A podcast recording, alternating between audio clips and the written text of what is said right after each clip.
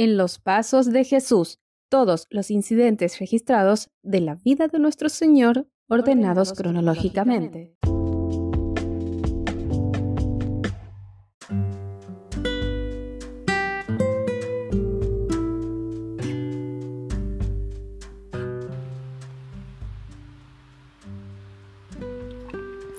Cuando María quedó sola, después del anuncio del ángel Gabriel se preguntó cómo enfrentaría ahora la situación, qué le diría a José.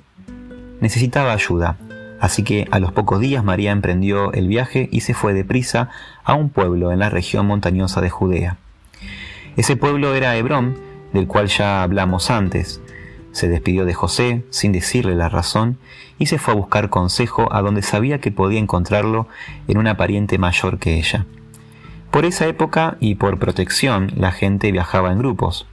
Con uno de esos grupos caminó por unos siete días, pasó por Jerusalén, dejó de lado la aldea de Belén, la misma a la que sin saberlo todavía volvería nueve meses más tarde y por fin arribó a Hebrón.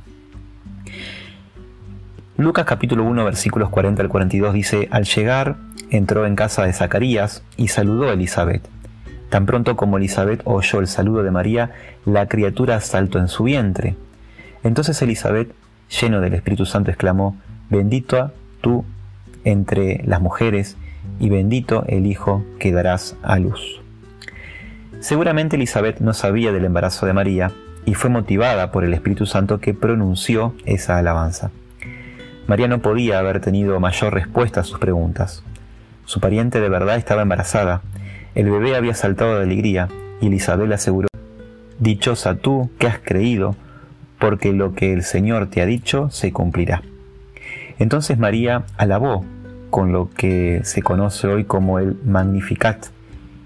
Lucas capítulo 1 versículos 46 al 49. Mi alma glorifica al Señor, y mi espíritu se regocija en Dios mi Salvador, porque se ha dignado fijarse en su humilde sierva desde ahora me llamarán dichosa todas las generaciones, porque el poderoso ha hecho grandes cosas por mí. Santo es su nombre. El canto de alabanza de María contiene referencias a casi 30 versículos del Antiguo Testamento, lo cual indica que ella conocía las escrituras y guardaba los sagrados textos en su mente y en su corazón. Según Lucas capítulo 1 versículo 46, María se quedó con Elizabeth unos tres meses y luego regresó a su casa. Con seguridad, María manifestó su espíritu servicial ayudando a Elizabeth en las últimas semanas de su embarazo. Deben haber sido semanas de expectativa y a la vez de afirmación. Mientras el hijo de Elizabeth maduraba en su vientre, el hijo de María se iba formando en el suyo. Por fin ambas tuvieron la alegría de ver el nacimiento y sostener en sus brazos al pequeño Juan, como lo veremos en el siguiente incidente.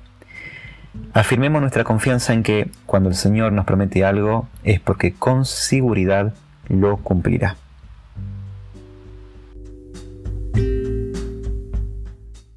Este podcast fue una adaptación del libro En los Pasos de Jesús. Si quieres conocer más de la Biblia, solicita gratis un estudio bíblico para infantes, jóvenes o adultos al número de WhatsApp 387-522-3868. Nos encontramos nuevamente mañana